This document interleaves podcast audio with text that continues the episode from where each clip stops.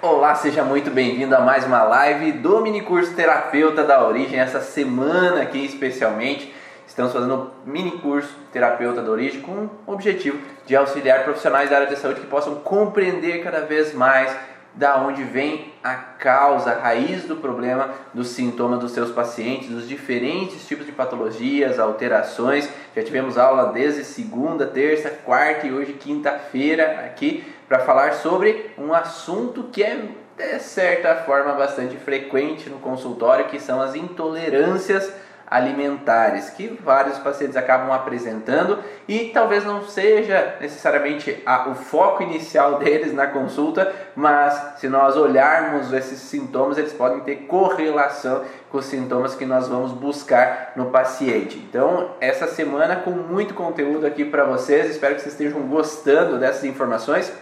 E hoje, quinta-feira, é o dia do podcast Vá na Origem também. Então vamos aproveitar todo esse processo, Instagram, YouTube ao mesmo tempo, podcast para auxiliar mais e mais profissionais. Então se você quer saber um pouco mais de ouvir informações sobre a origem emocional do sintoma, você pode chegar lá no podcast Vá na Origem, lá no Spotify e baixar vários outros áudios que estão lá presentes sobre outras alterações, outros sintomas que possam auxiliar a você ou seus pacientes a saírem dos seus sintomas e das suas fragilidades.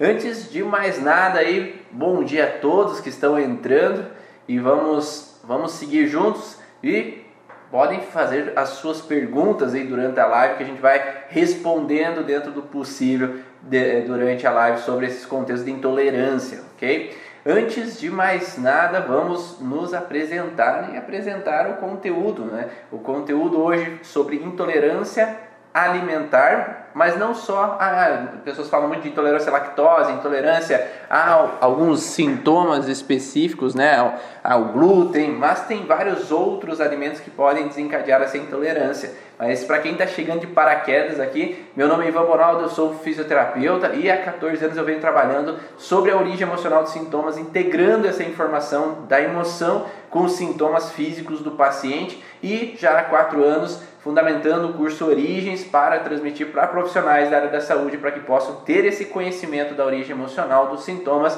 e poderem auxiliar os seus pacientes a terem resultados mais rápidos e mais precisos nos seus atendimentos. E para quem está chegando aí de paraquedas, mas e não conhece você dos podcasts, conta um pouquinho quem que é a Maísa, de onde veio a Maísa, o que fez chegar até aqui conhecendo a origem emocional. Olá pessoal, então eu sou a Maísa, sou uma fisioterapeuta, trabalho com as terapias integrativas, tentando buscar a origem né, emocional dos sintomas e estou há quatro anos nessa, nesse caminho da, de olhar para dentro, olhar para o indivíduo, né, com essa individualidade de cada um.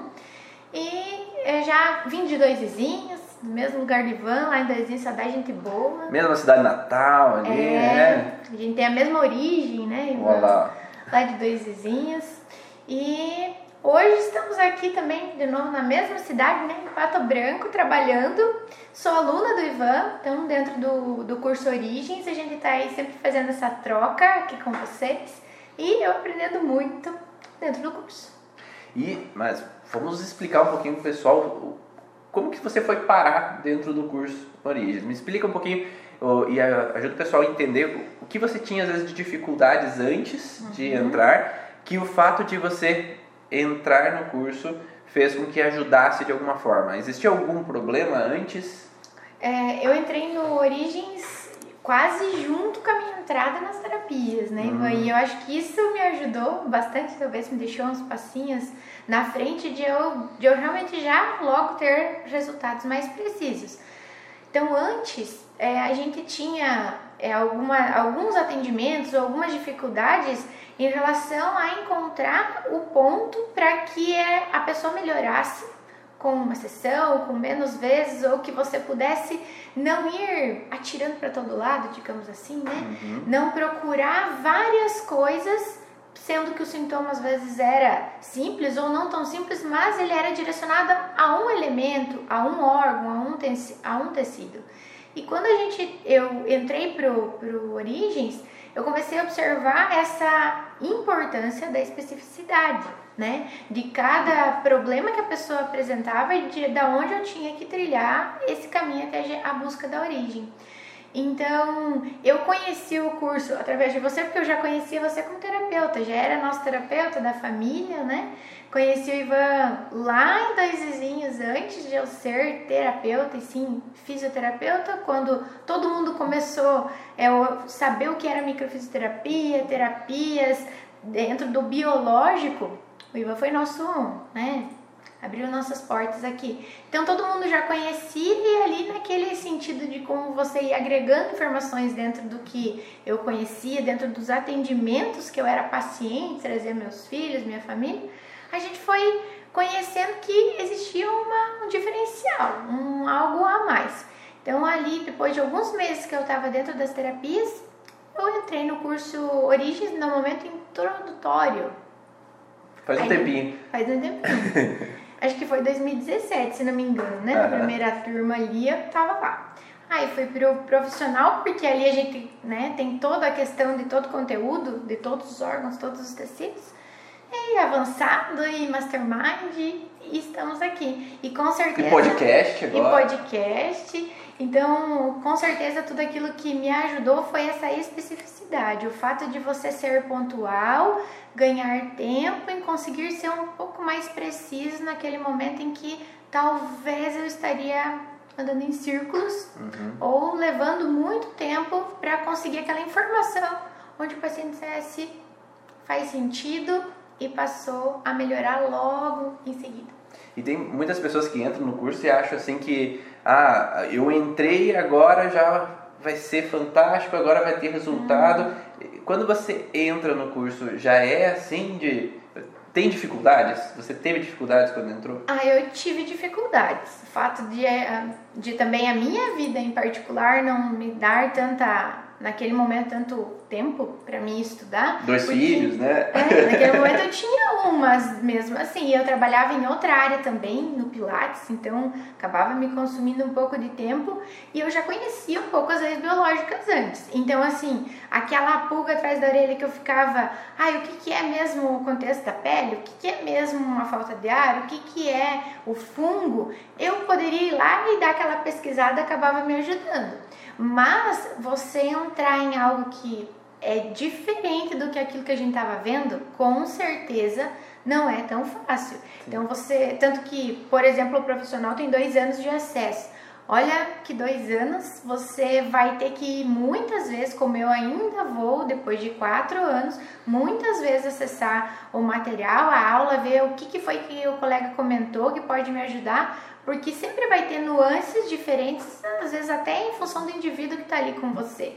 Então a dificuldade de início é grande, é algo totalmente diferente. Vocês olham hoje nas informações que a gente coloca, tudo aquilo que o Ivan passa pra gente, cada dia a gente aprende uma coisinha diferente. Então é uma atualização constante e o fato de você chegar em algo que é totalmente você nunca olhou para isso. Então tem uma dificuldade, é bem normal a gente passar um tempo ainda assimilando com dificuldade, mas a partir do momento que você vive isso na sua vida, também que eu acho que é muito importante, eu começo a colocar isso para mim. Então, se eu acho que isso faz sentido para mim atender um paciente lá na clínica, primeiramente eu preciso entender e viver isso na pele para poder dizer eu assino embaixo, né? Então Sim. você vai e deslancha um pouquinho mais fácil também. Quando a gente vive isso na prática, é muito mais fácil repassar para o paciente também uhum. aquela vivência, o que está acontecendo, porque se a gente às vezes desfoca e vive uma outra realidade, às vezes não é o convencimento na hora da sessão também não é bom. Porque uhum. aquele convencimento não é verdade. Se não é verdadeiro internamente para você, como é que você vai convencer outra pessoa de que é. aquilo é uma verdade? Né? Até porque você falou numa das lives dessa semana, né, que nada melhor do que a verdade para você manter ela, né? Se você vive aquilo, é uma verdade sua. Então não tem como eu chegar aqui e dizer, olha, na verdade é outra coisa. Se eu vivo, eu já sei que aquilo funciona, é algo fácil para mim, é leve para mim poder falar sobre isso, Né? Então eu já vivo, eu já sei que dá resultado, lá com meus filhos deu certo, eu posso te indicar, é algo assim que, que sai, que flui, uhum. né? E principalmente quando nós vamos falar de intolerância, uhum. quando isso não é uma verdade dentro de nós, então, por exemplo, eu, eu sei que dentro das leis biológicas, da origem emocional dos sintomas, o contexto da intolerância é um conflito emocional baseado em uma situação. Agora, se dentro de mim isso não é uma verdade por completo e eu vou ingerir aquele alimento e assim eu fico com medo que aquilo vá me fazer mal, eu não estou na verdade, né? Não estou naquela verdade minha do estudo que eu estou tendo. Eu ainda acredito que se eu consumir glúten, eu vou ter uma diarreia. Se eu uhum. consumir lactose, eu vou ter uma alteração. Então eu não, não estou com aquela verdade interna e faz com que eu entre em conflito entre os meus conhecimentos. Exatamente. E aí eu tendo a perdurar aquele sintoma, aquela alteração. Então por isso que é importante é vivenciar e usar na prática aquela verdade que você utiliza com os pacientes, para que daí possa transformar esse, esse processo. Então, falando da intolerância em si, né, a, nós vamos ter diferentes tipos né, de sintomas baseados em diferentes tipos também de intolerâncias. Tem pessoas que têm intolerância à lactose, outras ao glúten, outras intolerâncias, às vezes quando comem alguns alimentos fibrosos, por exemplo, uhum. né, como banana, como algum, ou, às vezes até granola, alguns outros, uhum. pipoca, né? Então algumas pessoas acabam tendo sintomas baseados em alguns alimentos específicos, baseados a uma informação. Mas o que, que significa isso, Maísa? Conta aí, pessoal, você que veio aqui para falar das intolerâncias. Então sempre é engraçado, né, que quando a gente pensa em intolerância, a gente tem hoje um título, né, dentro da, das mídias, dentro da saúde em si, que existe uma intolerância a um alimento. E bem como você falou, né, a gente tem várias questõezinhas digestivas que não é toda vez que você come aquele alimento que você fica mal e às vezes aquele alimento ele tem um certo peso né, social de fazer mal para a maioria das pessoas.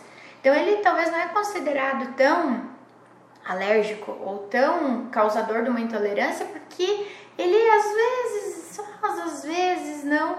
Então, quando a gente tem esse contexto, para mim faz muito sentido pensar que muitos alimentos fazem mal para muitas pessoas e que alguns fazem mais comumente, mas está relacionado ao que a gente está vivendo. Sempre vai estar relacionado àquilo que a gente está vivendo né? Aquilo que eu sou intolerante de estar perto, aquilo que eu tenho intolerância de me aproximar ou alergia de tocar, de me aproximar, sempre está mais relacionado com aquilo que eu estou vivendo, com aquela minha história, com as minhas memórias, do que exatamente aquilo que eu tive o contato, né?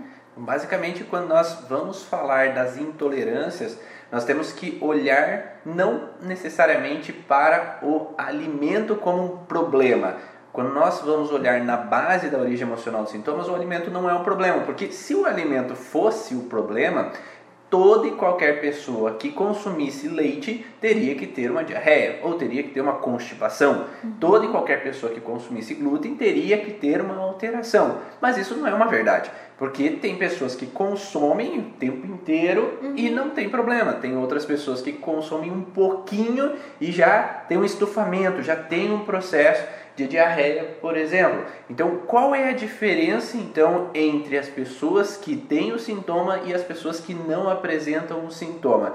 Porque se fosse um problema generalizado, aí a gente poderia considerar que o pão é um veneno uhum. ou que o leite é um veneno. Mas se algumas reagem de uma forma e outras reagem de outra, significa que tem algo a mais. E esse plus a mais está diretamente relacionado à vivência que aquela substância lembra àquela pessoa. O que significa isso, né, Mas ah, significa que em algum momento aquela pessoa que está tendo a intolerância viveu uma situação emocional enquanto estava ingerindo ou se alimentando daquele alimento específico. Então vamos por exemplo, dar uma ideia assim de que quando eu estava comendo macarrão com, às vezes, minha esposa ou meu esposo lá, eu estava comendo macarrão e de repente houve uma discussão, um desentendimento. Eu vivi uma contrariedade indigesta, uma sensação de raiva, de ah, de incômodo com relação à atitude da outra pessoa. Então, aquele alimento que eu estava ingerindo, eh, ele vai estar vinculado à situação emocional que eu estava vivendo. Então, por isso que nós chamamos isso de trilho do conflito. Né? O Dr. Hammer denominou de trilho de conflito é tudo aquilo que possa relembrar uma situação emocional vivida.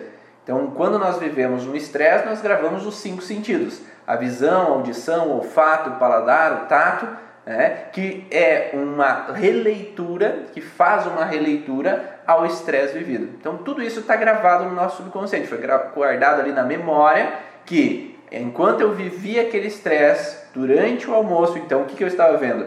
A mesa posta, eu estava vendo a pessoa altera, abrindo a boca gritando, né? Uhum. Eu estava ouvindo os gritos daquela pessoa, eu estava me sentindo numa contrariedade, numa raiva, numa sensação de sujeira da atitude da outra pessoa e aquele sentimento que está diretamente relacionado a um órgão específico, então se eu sentir uma contrariedade, eu vou ter uma alteração às vezes no estômago, se eu sentir uma raiva no fígado, na vesícula, se eu sentir aquela sensação de sujeira no intestino, então, eu, ou se eu não estava conseguindo assimilar o que estava acontecendo no intestino delgado, do odeno, então dependendo da percepção que aquela pessoa teve perante a situação conflitiva, vai alterar um órgão específico.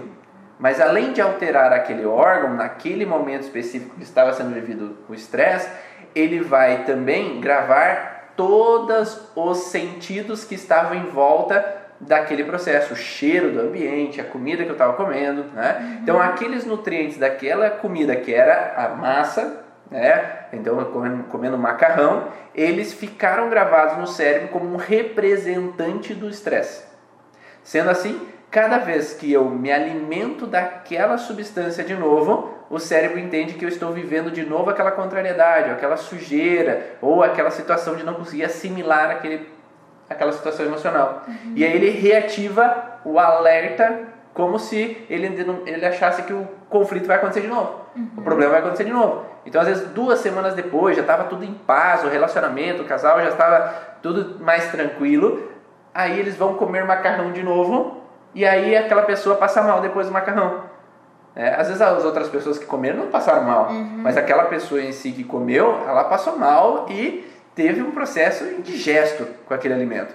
E a partir daquele momento, cada vez que ela come, ela tem esse processo indigesto, porque essa substância reativa a memória de algo já vivido. Então, por isso que nós precisamos entender o que aconteceu um pouco antes de quando começou o sintoma quando foi a última vez antes de começar o sintoma que aquele alimento foi ingerido e qual era a circunstância do ambiente, do momento que aquilo estava acontecendo, uhum. para que daí possa se modificar a percepção daquilo, modificar aquela percepção daquilo que estava acontecendo.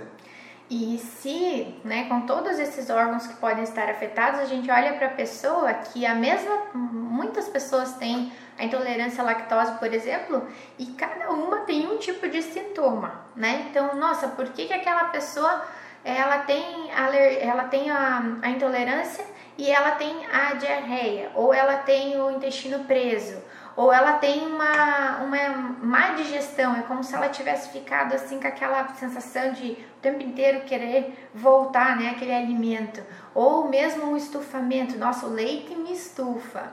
Nem todos os que estufam têm o mesmo problema depois na hora de evacuar, por exemplo, porque cada um vai entrar dentro de um conflito da sua percepção em especial. Se eu simplesmente não entendi por que, que aquela pessoa começou do nada, brigar comigo durante o almoço, eu posso pegar muito mais esse estufamento, esse negócio de que eu não consigo entender, assimilar, né? E depois jogar para fora também com alguma dificuldade, porque eu fico magoado, né? Meu uhum. Deus, ficou me xingando ali. Então, quando a gente olha para mesmo as intolerâncias da vida aí com todo mundo, às vezes toma até o mesmo medicamento, tem os mesmos tratamentos, mas não tem o mesmo órgão, o mesmo sintoma afetado. E às vezes perdura aquilo na vida da pessoa ou de um momento para outro torna não ser mais uhum. intolerante, porque ele provavelmente resolveu o conflito emocional. Uhum. Ou perdurou porque está tratando de uma forma que para você fez bem e já passou e para mim não porque a gente continua vivendo aquela contrariedade, aquela dificuldade de, de jogar para fora, de esquecer, de realmente eliminar a sujeira que me fizeram. E se o contexto da intolerância está diretamente vinculado às enzimas, né, não ter enzimas para digerir aquele alimento especificamente, nós estamos vinculados a uma situação onde que aquela pessoa não conseguiu resolver ou digerir aquela situação específica. Então, ou seja, é uma situação pendente é uma situação que não foi resolvida ainda. Uhum. Então aconteceu a situação lá atrás, então eu briguei com aquela pessoa, eu às vezes até tentei voltar ao normal, mas lá no fundinho ainda tem aquela mágoa, ainda tem aquela frustração. Então eu não consigo ainda digerir por completo, eu não consigo produzir aquela enzima que eu possa digerir a situação conflitiva e não digerir o alimento. Então, sendo assim, se eu tenho um conflito de incapacidade em digerir, vai diminuir a quantidade de fase ativa de produção daquela enzima e impedindo com que a digestão seja ou funcione da melhor maneira possível. E sim, se eu vivo uma situação continuamente, por exemplo, é, eu, um adolescente de 13 anos de idade vai na mesa de jantar vai comer com o pai e com a mãe, o pai e a mãe passaram o dia inteiro fora, cada um num trabalho e estressados com o trabalho e chega em casa, a mesa do jantar é o único momento que eles se encontram e aí aquele único momento que se encontram é o momento de cobrança. Por que tu fez o tema? Você não fez nada. Por, por que, que tu não estudou? Por que, que você ficou no videogame o tempo inteiro? Por que, que tu agiu dessa forma? E, e entre os pais talvez também essas picuinhas acontecendo, fazendo com que cada vez a massa do conflito se torne maior. Então, ou seja, quanto mais situações eu vivo, mais intenso vai sendo o sintoma, ou às vezes até mudando os, os alimentos que eu tenho intolerância. Uhum. Às vezes eu começo especificamente com o glúten, por exemplo, mas no outro jantar que teve uma outra situação grande, teve aí um contexto com queijo.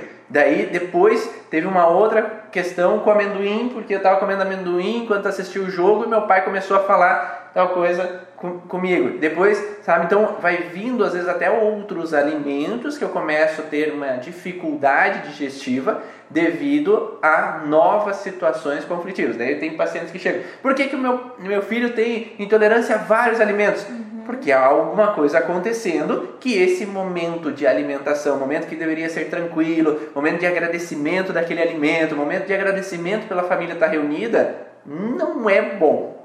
É, por exemplo, né, o glúten e o leite, vamos combinar que eles estão presentes em muitos, muitos alimentos ou preparações de alimentos, né?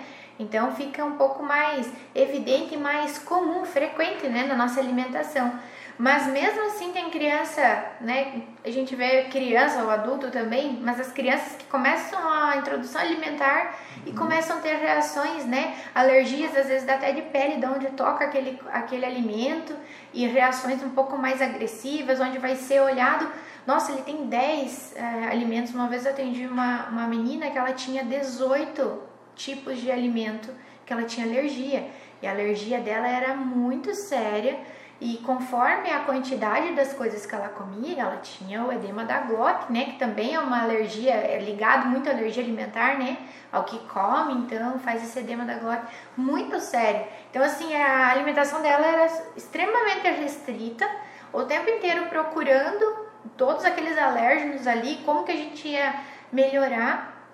E é realmente uma condição que provavelmente a gente olhou um contexto alimentar, ou realmente uma, né, o que vem na cabeça da gente é realmente um, uma mesa posta, né, farta, uma festa, um contexto onde realmente existiam muitos alimentos e que deve ter existido um problema bem grande ou aquele contexto mesmo que a mãe vive na gestação grávida daquela criança, onde ela não pôde ir a esse lugar, ou onde ela estava naquele lugar, ela teve que sair, ou ela teve um problemão lá enquanto ela estava grávida, porque a partir do momento que essa bebê não amamentou mais, ela já começou com frutinhas, com legumes e tendo essas alergias.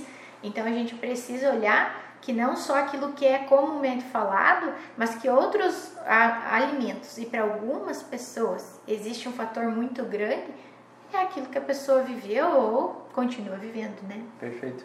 E aí nós precisamos diferenciar, então, intolerância tem uma relação com essa dificuldade enzimática, né, para digerir aquele alimento, já ao contexto alérgico tem uma relação mais com anticorpos que o corpo vai produzir e que na medicina convencional se coloca que o corpo ele não identifica aquele alimento. Tá? Existe sim o padrão de não identificação que pode gerar às vezes um contexto alérgico, por exemplo, um bebê que acaba nascendo e às vezes acaba tendo que tomar um, um, um alimento, um leite artificial que o corpo não reconhece aquele alimento, porque o bebê está preparado para receber o alimento vindo da mãe, o leite da mãe. Mas se ele não reconhece aquele alimento que vem de um leite artificial, às vezes poderia causar o início de um processo, mas na grande maioria não é um não reconhecimento. Na verdade, os anticorpos eles vão aparecer exatamente porque há um reconhecimento.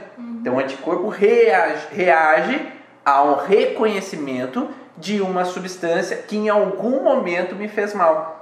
Né? Mas não é a substância em si que me fez mal. Na verdade, foi a situação que eu vivi. É como a Denise colocou ali, que a paciente dela estava eh, comendo cachorro quente e de repente levou um choque e o cachorro quente foi a representação da vivência dela. Né? Então, cada vez que ela comia um cachorro quente, ela reativava a situação. Então, ou seja, aquele alimento específico vai relembrar a situação de estresse. Então, imagine uma criança que por algum motivo ela vem com um apego grande à mãe, então talvez ela já traga um contexto transgeracional, principalmente em crianças que são às vezes deixadas para adoção, no transgeracional, crianças que foram, às vezes os pais faleceram cedo, ou a mãe não podia dar atenção e deixou com outra pessoa. Então esse contexto de separação vindo do transgeracional dá uma propensão um pouco maior e quando esse descendente, né, que é esse filho ou neto dessa pessoa que viveu essa situação de ter sido deixado de uma separação com a mãe cedo, agora ele tem um apego à mãe. Uma criança ele não consegue sobreviver uhum. sozinha. Ela não consegue eh, conseguir pegar um alimento sem ter a sua mãe, o seu pai. No mundo animal, o, o animal fica junto da mãe o tempo inteiro desde uhum. que nasce. Agora, se essa criança é levada para a incubadora, né, ela está desprotegida, está longe do pai e da mãe, está sem o contato físico com a mãe. E essa perda de contato é uma representação de perigo. Então, eu estou longe do contato, onde eu estou desprotegida e aí estão me dando um leite que não é o da mãe. Então aquele leite, aquela substância, aquela substância, principalmente se tem proteína do leite junto àquele alimento, o cérebro daquele paciente vai gravar que aquele alimento me foi dado enquanto eu estava separado da minha mãe. Aquele alimento foi me dado enquanto eu estava desprotegido à minha mãe.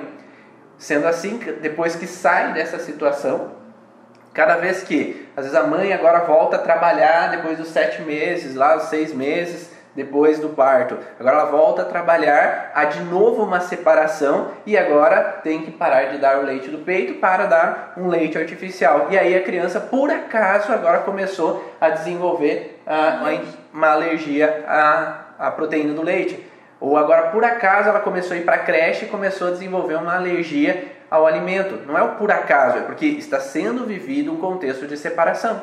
E essa separação vai dar alergia na pele. Uhum. Então, sempre o contexto de separação é alergia na pele. Então, as ditas então alergias alimentares, principalmente quando tem vínculo à alergia de pele, cascão né, na pele, às vezes com relação a cada vez que consome o leite, ela está vinculada a uma sensação de separação mal resolvida ou por essa criança ou por alguma pessoa no transgeracional e que essa criança reativou. Uhum. E ao reativar, o sintoma começa a aparecer. Então é preciso entender qual é a situação conflitiva que essa criança estava vivendo para daí modificar essa percepção. E sim é possível modificar e a criança resolver isso. Eu já tive pacientes que com uma sessão, ali três dias depois, elas já tinham sumido a, a alergia alimentar e estavam comendo normalmente, sendo que elas teriam que cuidar, às vezes por um longo tempo. E imagino que cuidar por um longo tempo fazendo com que aquela criança não possa comer um sorvete que os outros estão tomando, ou eu não posso comer o chocolate que eu vejo os outros comendo. Deve ser terrível. e gerando várias outros, outras percepções ali negativas, né, de que eu posso estar impactando outros órgãos, ou até no próximo momento em que eu comer aquilo, vai estar com uma raiva indigesta ali, em função de, de tudo aquilo que foi negado, que eu posso gerar de novo alguns sintomas incômodos, né? Uhum. E sobre essa questão, né, Ivan, de que a gente não conhece um produto que a gente se alimenta e vai ter alergia. Uhum. Eu penso assim, ó, que um exemplo. Se você conhece uma pessoa e você não gosta dessa pessoa, você tem essa alergia, então urticária. Ui, me dá urticária. Dá, e tem gente que fala assim: "Nossa, eu tenho alergia àquela pessoa. Me dá coceira quando eu vejo aquela pessoa" ela já será que ela tem um, um histórico aí de ter feito algo mal para você, para alguém que você conhece, você sabe que essa pessoa não é legal, porque você conhece, ou do nada aquela pessoa tá chegando e você já começa ali se coçar e odiar a pessoa e não querer ela perto de você.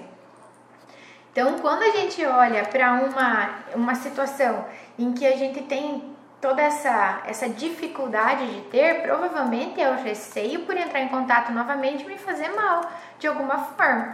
Então eu preciso olhar aquilo que em outro momento pode estar presente numa situação que não tinha nada a ver com o alimento em si, mas uma situação conflitiva. Como por exemplo, eu tive uma menininha, uma paciente, que ela veio com alergia à proteína do leite. E o intestino dela era preso muita dificuldade de ir ao banheiro. E quando a gente vai pesquisando, procurando quando começou, e era uma menininha assim com 5, 6 anos, e fazia seis meses que ela estava tendo aquela alergia. Ela sempre tomou o mesmo leite, sempre se alimentou da mesma forma, o mesmo iogurte, as alimentações normais. Por que de 5 anos da vida ela tinha 6 de, de, de alergia à proteína do leite? E a gente foi encontrar mais ou menos naquela data uma situação onde o pai e a mãe tiveram um contexto de briga e um risco bem grande de separação. Então essa criança começou a apresentar uma alergia atrás das pernas, atrás da dobra dos joelhos ali, e o intestino muito preso, que era a queixa maior deles, né? Intestino preso, ali segurado. Então é como se eu tivesse aquela sensação de que toda vez que eu entro em contato com aquele com aquele leite que provavelmente a criança podia estar se alimentando, podia estar tomando um mamazinho, às vezes toma uma mamadeira no copinho, estivesse alimentando e aquela situação pairando no ar, ou um dia mesmo que acontece uma discussão um pouco mais aberta, né? E a mãe disse que foi um período até grande, complicado, onde eles tiveram muito essa situação e dali para frente a mãe ficou muito desconfiada desse marido e não conseguiu, aí não tinha conseguido ainda dar essa abertura novamente a ficar tudo bem. Então a gente já vai olhar para essa mãe e dizer o que sujeira que essa sua filha está tendo dificuldade de eliminar. O porquê dessa briga, o porquê esse risco de separação? Primeiro, a percepção que você teve pelo aquilo que o marido fez para você, que você considera algo muito ruim. E depois todo o contexto de manter meus pais próximos, de ter eles juntos, de querer a nossa família e de que não façam isso comigo também, né? Às vezes tem esse contexto, não façam isso comigo, não façam isso comigo. Então a gente vai olhar para aquela alergia que apresentou na pele e um intestino preso, para uma alergia diagnosticada, alergia do leite, uma, da proteína do leite, mas a gente pode ver que as situações fazem muito sentido com aquilo que a criança estava apresentando. E a partir do momento que a mãe entende que ela precisa explicar para essa criança que, olha, a mãe não chegou a fazer terapia, mas ela falou para a filha, orientei que ela falasse, você não tem nada a ver com esse problema, é um problema do papai e da mamãe, e mesmo que a gente tenha alguns, alguns problemas, alguma dificuldade, nós estamos juntos, e se algo acontecer, papai e mamãe resolvem e vão te contar, você pode ficar tranquilo que esse problema é nosso. Papai ama você, mamãe ama você e você fica longe disso. Pode deixar para mim. E a filha começa a melhorar. Então é preciso ter a consciência da informação daquilo que está me causando, para que o leite não seja mais um problema. Pode ser que essa criança continue com alguns sintomas, continue com algum comportamento, mas que desvincule o leite daquele problema para que se ela tiver que continuar uma alimentação assim, não seja algo tão ruim ou tão difícil para ela ir ao banheiro, né? Então a gente vai tirando essa configuração do alimento com a situação que estamos vivendo.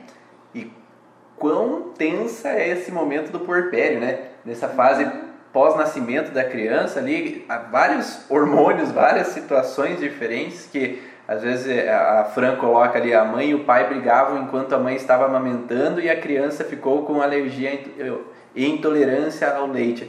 Então, nesse momento do puerpério, pós-parto, é uma grande mudança, principalmente no primeiro filho, né? É tudo diferente. É, eu nunca tive uma criança, eu não sei cuidar daquela criança. Será que eu sou um bom pai? Eu sou uma boa mãe? Será que eu estou sendo eficiente? E aí tem alguma pessoa que vai ajudar lá, o pai e a mãe do, do casal, que vai ajudar e dar fica falando que tá fazendo errado, que não tá bom, daqui que eu seguro ele, e a mãe vira um leoa naquele momento, porque é, mi, é minha cria, daqui para mim. Então essa, te, essa tensão daquele momento, ela também pode ser refletida naquela criança. Por isso que a minha esposa, quando trabalha com, com dolagem e atende é, as mães ali, é, é, inter, é interessante ter esse contato com outras pessoas que vivem a mesma situação. É ter um grupo de apoio que possa trocar ideias, trocar informações, o que, que eu faço, e um grupo de apoio, não um grupo Isso. de crítica, né? Porque geralmente da família é um grupo de crítica, já vai reclamar, vai falar que não é bom, que está errado, que fez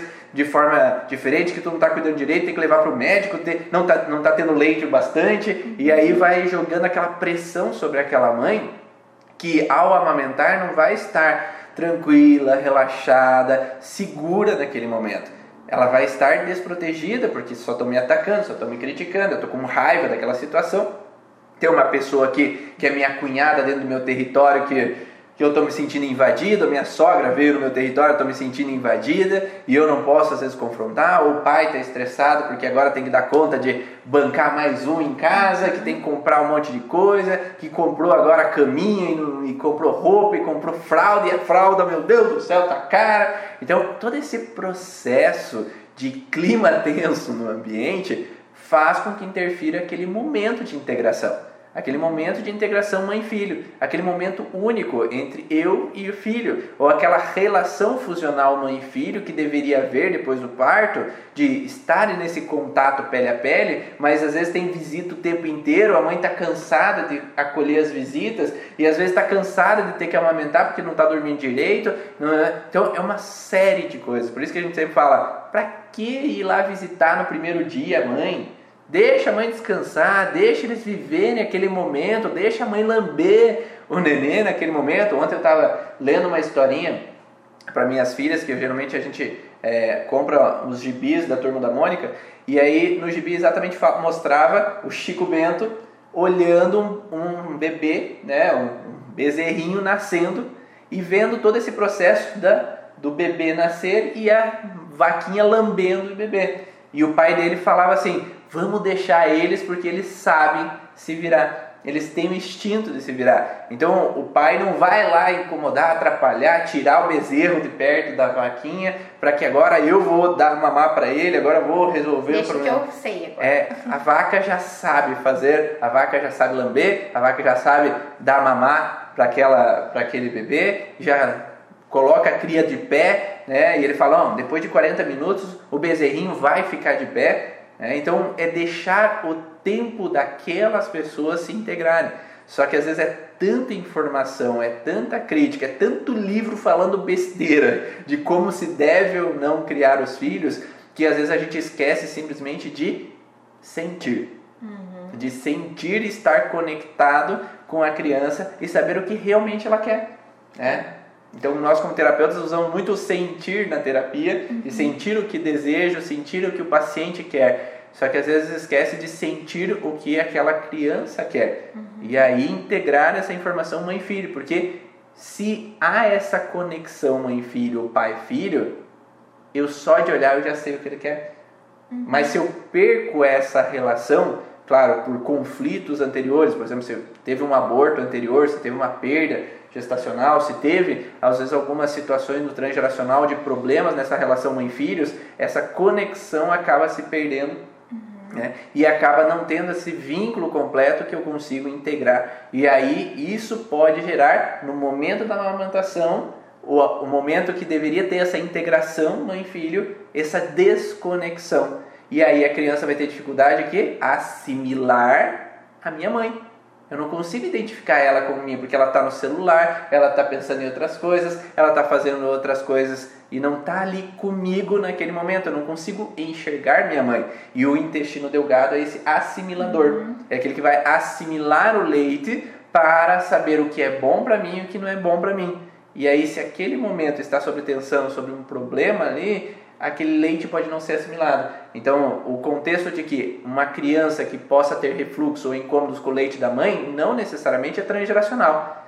Pode ser o momento ali que está sendo vivido que pode gerar as cólicas intestinais, uhum. que pode gerar a sensação de que as coisas não estão fluindo da forma que fosse normal Claro que se há algo transgeracional nesse vínculo mãe-filhos, com um grande problema dessa relação e essa assimilação, por exemplo, uma criança adotiva que eu não, às vezes eu nunca soube que é que aquele não era meu pai, né, ou que ela não era minha mãe. Então eu não consegui assimilar algumas coisas que aconteceram na minha vida. Aí, quando eu vou ter filhos, essa dificuldade de assimilar, ela pode permanecer e ser transmitida para essa criança. E a, quando a gente fala de crianças em especial, eles não precisam é, necessariamente eles estarem vivendo aquilo, mas a mãe já trazendo esse contexto de estar contrariada, às vezes por amamentar ou por não conseguir amamentar, aquele alimento que vai ser ou a substituição ou aquele momento tão incômodo para a mãe também pode gerar um probleminha não para aquela pessoa que tá com a percepção ali, com aquele sentimento, mas para aquele bebê que está se sentindo né, a, culpa de, do sintoma, do, do sentimento da mãe. Então a gente pode olhar para coisas ali no primeiro momento, aquilo que não deu certo, porque é aquilo que eu não digiro, é aquilo que eu não consigo aceitar ou não consigo entender o porquê que isso está acontecendo, a forma como fazem o parto, a forma como levam um bebê, a forma como limpam um bebê, a forma como já me tiram ou me deixam ali, me forçam fazer alguma coisa que eu não quero. Então tem muita coisa que pode estar ligada naquele primeiro momento e que gravando esses cinco sentidos eu posso estar, estar relacionada ao leite, como eu posso estar relacionada à pele, na amamentação, uma tirada do bebê abrupta ali, né?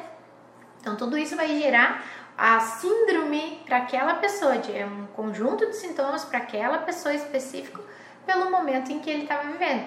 E a gente precisa ir em busca disso, quanto mais específico, quanto mais olhar para aquilo que realmente a pessoa estava fazendo, mais rápido, mais fácil a gente vai conseguir sair de toda essa cadeia de sintomas e percepções. Hum, perfeito. E você falou uma coisa bem interessante que às vezes a criança assume um papel que nunca deveria ser a dela, de querer proteger uhum. os pais, porque nesse sentido eu acabo acreditando que vendo a mãe chorando que eu sou o culpado para a mãe estar tá chorando.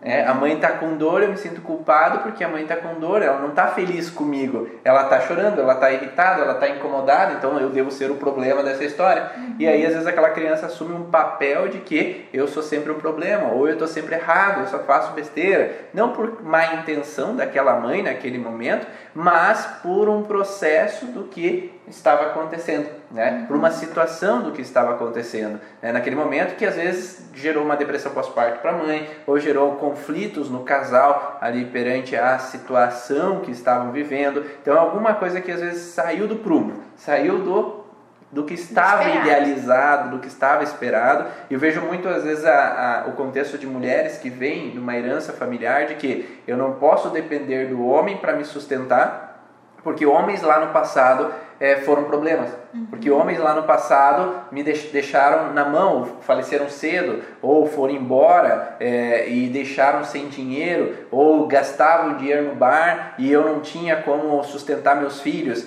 E aí eu passo para os descendentes, para essas mulheres, que eu não posso deixar de trabalhar porque senão não tenho meu ganha-pão e assim eu não consigo sustentar. Então cria para essa mulher uma sensação de que estar com a criança ali naquele momento é uma prisão, porque eu devia estar trabalhando, eu devia estar ganhando dinheiro, eu devia estar porque eu não posso depender do homem. Então eu devia estar lá buscando dinheiro. Então eu estou ali, mas não estou ali. Uhum. É, então eu estou voando lá, imaginando o que eu poderia estar fazendo ou estou deixando de fazer para conseguir fazer e conquistar aquele objetivo que eu tenho. Né? Então, aquele amamentar é como se fosse um peso, porque aquele momento acaba sendo incômodo nesse momento. Às vezes, até uma gravidez indesejada, onde o parceiro não, não assume aquele relacionamento, é como se Agora sobrou esse fruto do relacionamento que eu queria. Eu queria o parceiro, não queria o filho. E às vezes esse sentimento é algo que no momento do choque é incontrolável. A gente não tem o controle disso, domina e não tem que ter também culpa em relação a isso. Mas a partir do momento que você vê que aquilo ali tem que ser reiterado, que tem que ser ressignificado, que começa a trazer sintomas e que você pode observar, ah, a recepção não foi boa, ou o momento ali no parto não foi bom porque eu não tinha aquele parceiro. Eu realmente tive essa sensação de, de muito desgosto em ter que amamentar um bebê sem ter um marido, né? Até uma viúva. Nesse sentido, assim, de que alguma coisa saiu fora daquele esperado na questão de ou raiva, né? Uma, uma indigestão ligada a algo que não, não posso assimilar isso, não posso deixar que entre no meu corpo, né? Ou aquela sensação de realmente desgosto, de não poder assimilar, não poder é, digerir. Então, se tem essa sensação e talvez aí fique pensando, ah, tem sentido, é algo muito ruim, muito triste, difícil, não é a culpa que vai te ajudar. Não é o momento em que você pensa, ah, é, a gente brigava muito na hora do almoço. Ah, realmente lá na hora do café, que é um café com leite, um pãozinho, a gente sempre tinha uma discussão e meu filho, ou na, na, gestação, ou meu filho pequeno começou a ter esses problemas. A culpa não vai te ajudar, ela vai te trancar, né? ela vai te manter naquele problema e com aquele cadeado na porta, como a gente falou outro dia. Tem, eu tenho que abrir o cadeado, depois eu tenho que abrir a porta e ver se eu resolvo o que está atrás da porta. Então a gente tem que tirar a culpa e imaginar que se existe um problema desse que até tem consciência do problema, muito mais fácil vai ser. Uhum. Olha, eu vivi isso, isso e isso na minha gestação, vivi isso, isso e isso no meu relacionamento, meu filho tem isso. Ou eu passei a, a ter um tipo de dificuldade lá com a minha sogra, lá com a minha cunhada, e eu tô com esse sintoma. A gente vai até mais fácil em busca disso. Não é nada de culpa, nada de julgamento, e sim querer resolver a partir do momento que eu tenho a informação.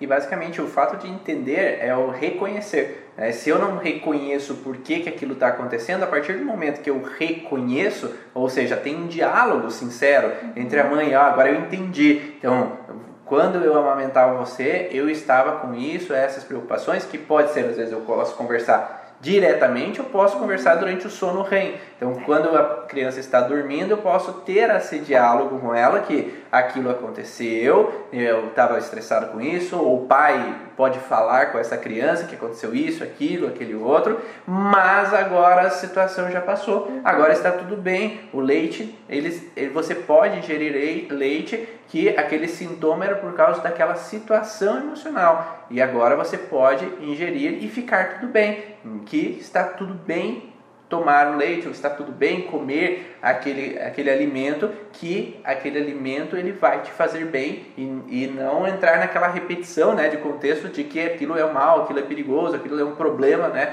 para aquela criança. Então, identificar essa relação exatamente quando foi o início desse processo, né, que pode ser às vezes mais difícil de descobrir. Uhum. Por exemplo, eu tive uma paciente que ela trouxe um processo de dificuldade com o leite uma intolerância ao leite em si devido a uma herança familiar austríaca. Ou seja, a bisavó que veio da Austrália teve que deixar as terras dela onde ela tinha vaca de leite. E essas vacas de leite eram o que dava o sustento. E aí ela foi forçada a vir para o Brasil. E no Brasil, naquela época, ela não tinha nada. Passaram dificuldade, passaram fome. Então existia um, um contexto conflitivo ao leite que eu deixei para trás. Aquele ambiente, o que me representava a minha terra natal. É, então, o que representava a terra natal para aquela mulher era aqueles le é, o leite, era a vaca de leite, aquilo que ela gostava de fazer naquele momento. Eu tive outro paciente que tinha uma representação de não só essa intolerância como uma sensação de frustração, de raiva, de incômodo, mas que cada vez que ele comia o leite, ele tinha um processo de estufamento, mas devido, ou comia pão, desculpa, tinha um processo de estufamento, mas devido que lá na infância, quem fazia aquele pãozinho quentinho para ele de forno, é, quando ele era criança, era a avó que cuidava dele. E a avó falece e agora aquele pão relembra a frustração da ausência daquela avó. e aí eu trago aquela reativação de um sintoma inconsciente. A pessoa não lembra. Ah, comi pão, lembrei da minha mãe, da minha avó. Eu, eu tomei leite, eu lembrei das vacas da minha bisavó, né? Não, não, né? Porque tá no inconsciente a informação. Então aquela memória inconsciente faz com que reative um padrão e gere às vezes aquele sintoma para aquela pessoa. Então às vezes por isso que a gente sempre fala, é importante ir na origem do processo e pode ser essa origem da vivência dessa pessoa, pode ser essa origem do transgeracional, que aí precisa ser trabalhado lá no transgeracional. E olha só que interessante, lembrei de um paciente que eu tive, ele não tinha o diagnóstico, né, de intolerância à lactose. Mas ele relatava assim, que quando ele tomava café com leite, por exemplo, que era o que ele tomava com leite, ele já precisava ir para o banheiro, uma urgência assim de ir ao banheiro, né, um contexto mais de diarreia. E quando a gente vai conversando, ele tinha com a família dele muitas vacas de leite, ele era um grande produtor, vacas premiadas e tudo mais. E teve um momento eles já estavam cansados porque quem vive disso sabe que ai não tem as pessoas para ajudar acordar daí, cedo não é, poder viajar. Não tem todo esse contexto e daí chega um momento que você tem uma pessoa ali um funcionário depois você já não tem mais você tem que correr aí você tem que fazer não tem hora não tem dia é, a vaca é, adoece você tem que separar é aquele dinheiro que você não está ganhando. São várias contratempos né contrariedades ali naquele momento e por um momento lá, ele teve um problema com as vacas, uma doença que era infecciosa lá, contaminante, e ele teve que vender tudo. E ele pode comer queijo, ele pode tomar iogurte, ele pode qualquer outra coisa, mas o leite, que era o que ia no café dele, causava essa urgência. Então aquilo que entrava naquele momento era aquele contexto do leite que eles tiravam, de toda aquela contrariedade que ele tinha todo aquele contexto da vida que ele até ficou pensando assim que a vida dele melhorou muito depois que ele teve esse né, essa infelicidade, porque ele né, perdeu grande parte desse investimento. Mas, de certa forma, toda aquela vida que eles viveram, pai e mãe mais idosos vivendo naquilo também, ele estava sempre muito contrariado. Então ele tomava o leite, é como se o corpo quisesse já eliminar, na hora, toma o leite e vou para o banheiro. Mas outros derivados de leite, ele não tinha esse sintoma. Então era aquilo que realmente era foi é, percebido, a questão do leite líquido, aquele in natura, in né? natura. É porque às vezes depois de cozido, depois de pasteurizado, é Já outro contexto, né? É outra formulação, né, para aquele leite mas aquele leite que representa realmente da mesma maneira com que eu tinha lá naquele momento, ele reativa o padrão mais específico e direcionado.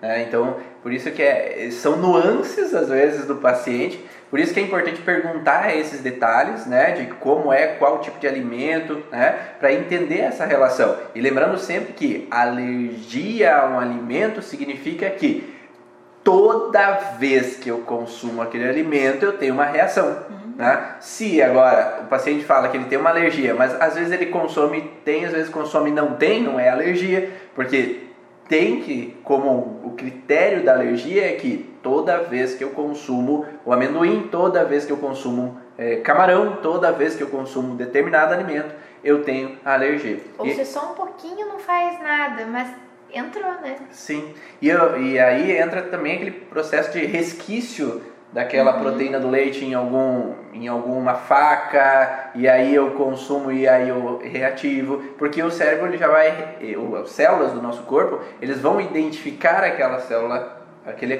tecido que foi consumido e já vão gerar uma reativação porque a mínima dose é perigosa porque uhum. o conflito foi intenso né a mesma coisa tinha um paciente com alergia a camarão que ele pipocava tudo inchava o olho né porque em um momento que estava na praia comendo camarão com a parceira, houve uma discussão e houve uma separação. Então, enquanto eu comia, enquanto estava no meu estômago aquele camarão, houve a ruptura. Então, eu presenciei uma cena, então eu vi, eu não queria ter visto aquela situação e ao mesmo tempo fiquei numa sensação sem reação, num vínculo de separação. E aí esse contexto, cada vez que ele comia o camarão, inconscientemente reativava a lembrança da separação vivida. Né? Então, a partir do momento que a gente reconhece o que aconteceu, eu entendo que não é o problema o camarão, eu mostro para o corpo, ó, esse não é o problema mais. Né? Não é o camarão o problema. O problema está na memória, na história que eu vivi enquanto estava comendo o camarão. Mas não é o camarão o problema. E daí eu tiro esse vínculo do camarão com o problema para que daí o paciente possa, às vezes, comer o camarão e talvez ressignificar aquela situação da separação. Que agora ele possa, às vezes, simbolicamente, às vezes se despedir daquela parceira que ele nunca pôde falar o que ele gostaria, escrever uma carta é, uma carta terapêutica direcionada para aquela pessoa, falando que ela gostaria de falar, ou imaginar como se a pessoa estivesse na frente e falar tudo que gostaria de ter falado e não pôde, porque as necessidades não expressas são o que guardam a memória e o que desencadeiam o sintoma. E quando eu posso, enfim, expressar as minhas necessidades, eu posso sair daquele sintoma. Mas se eu não conheço a origem emocional dos sintomas, eu vou acreditar que para o resto da vida, às vezes eu vou ter uma intolerância, eu vou ter uma alergia, e agora eu vou ter que parar de comer todo aquele alimento para que eu possa viver sem gases, sem incômodos, sem alergia, sem vômito, sem diarreia, sem cólica e tudo mais, né? Como é, acontece com as crianças, né? Então, a mãe está amamentando, eu tenho que tirar o alho, daí eu tenho que tirar o leite, eu tenho que parar de tomar o leite, porque a criança sim, a mãe passa para o leite para aquela uhum. criança e a criança acaba tendo uma cólica devido à fragilidade da mãe, porque às vezes a mãe tem uma fragilidade de não ter enzimas perante aquele alimento específico, porque aquele alimento relembra uma situação conflitiva.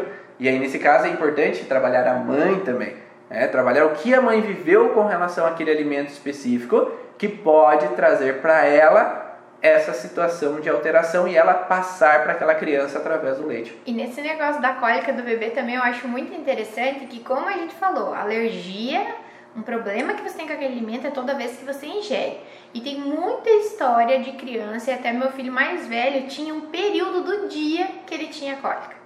Então, assim, ele mamava o dia todo e por que, que aquele momento só ali de às vezes duas horas todo dia marcadinho no relógio, isso é considerado algo normal? Não, é normal, é comum, ele está adaptando o intestino dele à alimentação que você tem e a alimentação que ele está recebendo. Mas por que naquele momento? Será que eu posso ter na minha história ou na questão transgeracional que aquele momento foi um momento conflitivo para uma mãe, para um bebê ou para uma questão muito de contrariedade naquele momento, de falta de assimilação, dificuldade das coisas progredirem, né, desse bolo progredir, para que eu tenha aquela, aquela cólica naquele momento? Então a gente pode olhar que a mãe às vezes vai tirar tudo da alimentação e ainda assim, ou talvez o médico o pediatra vai dizer, não, depois de três meses passa, ou a avó fala, ó, três meses passa. Aí passa às vezes três meses, não, a cólica dos seis meses, o teu tem a cólica dos seis mas é sempre naquele momento do dia. Então a gente precisa olhar o que é que está acontecendo, da onde é que veio, algo que fica muito padronizado, muito específico, nem sempre é algo normal, talvez seja comum. Muitas pessoas passam por isso, mas normal não é, porque você tem uns que passam sem nada, sem nenhum sintoma, tanto bebê quanto criança, adulto. Todo mundo poderia estar assim também, então precisa olhar. É, e esse contexto de horário tem a ver com o horário do trauma, né? Uhum. Quando aquele horário específico, quando, ó, é sempre no horário que o esposo chega em casa, é sempre no horário que eu recebi a notícia na gestação de que o bebê poderia ter um problema e aí no ultrassom e depois fizeram de novo, ah não, estava tudo bem. Então é aquele momento específico do estresse, momento específico que aconteceu a situação. Então é lembrar que o tempo também ele representa o conflito. Então, 6 horas da tarde, às 3 horas da manhã, o parto aconteceu às 3h25 e às 13h20 a mãe ficou com medo de morrer. Né? Uhum. Ou às 3 e, a, aconteceu às 3, daí às 9 horas da manhã levaram a criança para longe da mãe e deram leite artificial. Ou à noite, às 10 horas da noite, tiraram a criança por algum motivo porque foram dar leite para que ela pudesse dormir a noite inteira e não incomodar naquela noite. Então tem algum horário talvez que remeta a algum padrão e aí é preciso analisar esse horário e verificar então o que pode estar associado a essas alterações. Eu lembrei também que é, eu atendi nessa semana um paciente que ele teve, é, não é alergia alimentar, mas ele fez, é, é ele recebeu é, uma doação de medula, né, devido a uma leucemia e a partir de então ele começou a desenvolver a alergia à picada de inseto. E ele não tinha até então. E aí, como ele tinha o contato da doadora, ele perguntou: Viu, por acaso você tem uh, uma alergia? Por exemplo, a alergia a inseto? Ah, não, eu só tenho de borrachudo. É isso mesmo, né? É esse mesmo. Porque nós recebemos a memória não somente do que nós vivemos. Se eu tive uma transferência, né, por exemplo, uma doação de órgão e eu tive um rim que eu tive que transferir um fígado, ou eu tive às vezes a medula que eu é, recebi de um doador, posso também ter sintomas que não são meus. E aí esse paciente tinha sintomas que foi devido a uma vivência da doadora e não dele. Então, para vocês saberem também quando há um paciente que precisou receber um órgão, talvez o conflito pode não ser dele, principalmente se o sintoma ele começou a desenvolver depois da cirurgia. Pode ser um conflito dele no hospital, de ter perigo, de morte, aquele alimento do hospital ele trazia uma informação? Pode, né? Tem pessoas que não suportam comer alimento do hospital. Que esse alimento do hospital não desce, ou aquele alimento do hospital dá, dá mal-estar. Tive uma paciente esses dias atrás que foi para o hospital, precisou ficar internado e não conseguia comer o alimento. Porque lembra uma história do passado de hospitalização que foi desagradável, que foi botar a goela abaixo. E aí eu tenho uma restrição. Porque além dos cinco sentidos, a gente pode gravar também o tempo e o espaço, que seria esse momento do dia, do mês, do ano, ou o espaço aonde eu estava. Então eu estava no hospital e lá eu estava me alimentando e deu uma parada cardíaca, deu um problema. Então, às vezes, o problema está naquele local também onde eu vivo, o problema. Espero que vocês tenham gostado dessas informações dessa live sobre as intolerâncias alimentares, que sites tenham sido pegos aí por vocês e vamos fazer aquela grande troca aí, faz um print aí da tela e compartilha aí com o pessoal no teu stories para que outras pessoas saibam o insight que você teve dessas informações, o que te ajudou a entender, se relacionou com alguma informação ou depois quando eu publicar esse vídeo, coloca lá se você teve alguma algum insight, se você conseguiu conectar com alguma informação e aí isso possa ter auxiliado você e que possa ajudar as outras pessoas. E tem como ajudar um transplantado se o conflito for do doador? Sim, é possível ressignificar essa informação e o paciente sair dessa alteração. Eu tive um paciente com problemas de dificuldade de comer carne, que agora ele come carne depois é, que nós fizemos a terapia, então sim é possível. Então vamos ficar mais perto, né? Mas ah, tira uma foto aí, tira um print e grava aí pro pessoal. Um grande abraço e eu vejo vocês amanhã tem live sobre homeopatia e as leis biológicas às 18 horas da tarde, horário de Brasília, com a Gabriela. Então te vejo lá. Tchau!